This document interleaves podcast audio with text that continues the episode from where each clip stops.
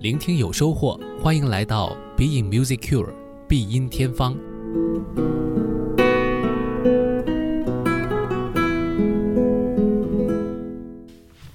Being Music Cure 必音天方，我是顾超。今天节目我们继续聊聊音乐中的诗意。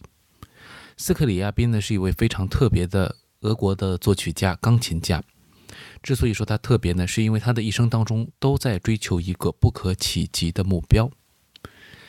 我最近呢翻译了一本关于他的书，叫做《斯克里亚宾：思想者、音乐家》。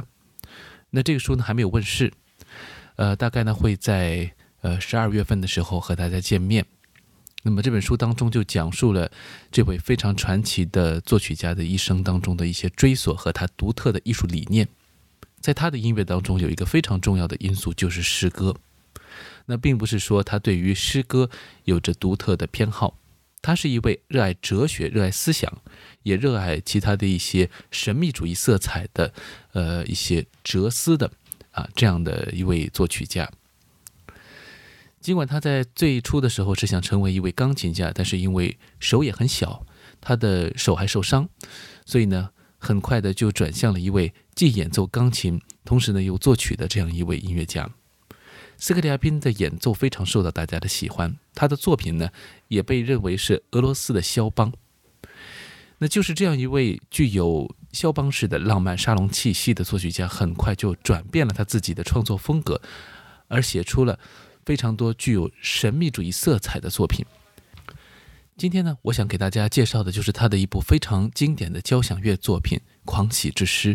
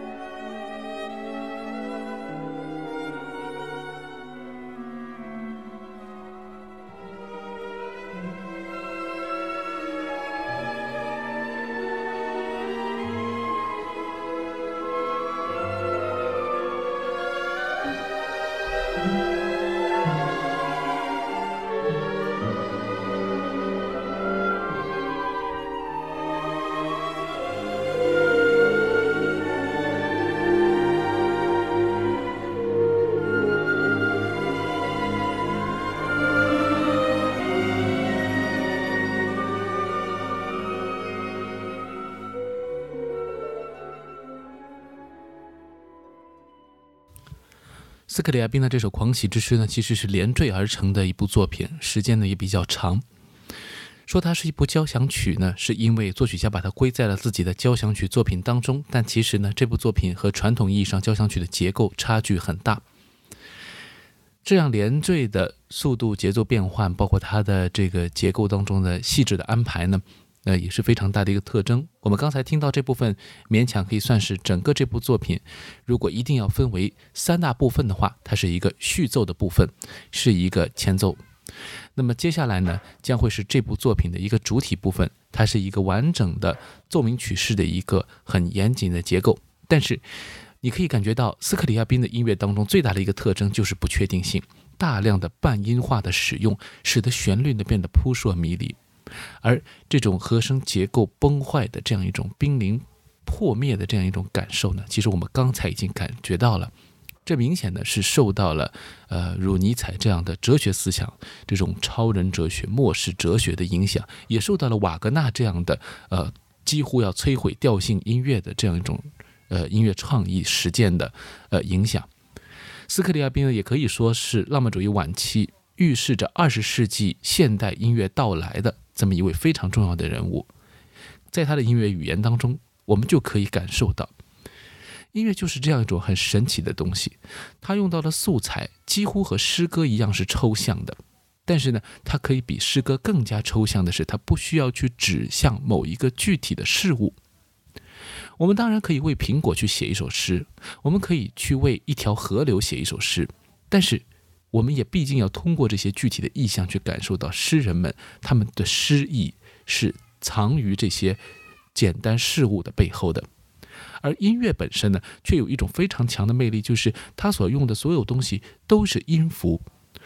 当然，它可以用歌词，可以用唱来解决这个问题。但是，当我们听到一首纯粹器乐作品的时候，我们所感受到的那份诗意，是通过音乐本身的这种色彩、音调、节奏、和弦的变化，直接传递给你的。它不需要通过任何的一种描述，或者任何一样可以明确指向的事物对象来向你传达。艺术家的创意和他的思想。那接下来呢？呃，我们就来听这首《狂喜之诗》的第二部分。那当然值得一说的是，这首作品的标题正是表明了斯克里亚宾的一个思想。我想也能够很明确的体现到，就是他对于人的精神状态中的这种狂想、一种喜悦、一种超越一切的这种非常美妙的灵魂体验。或者说是一种精神和肉体的一种双重体验，来给大家带来他的一种对于人的一种可能性的探索。这一点上，我们和尼采的超人哲学或许又找到了一些硬核之处。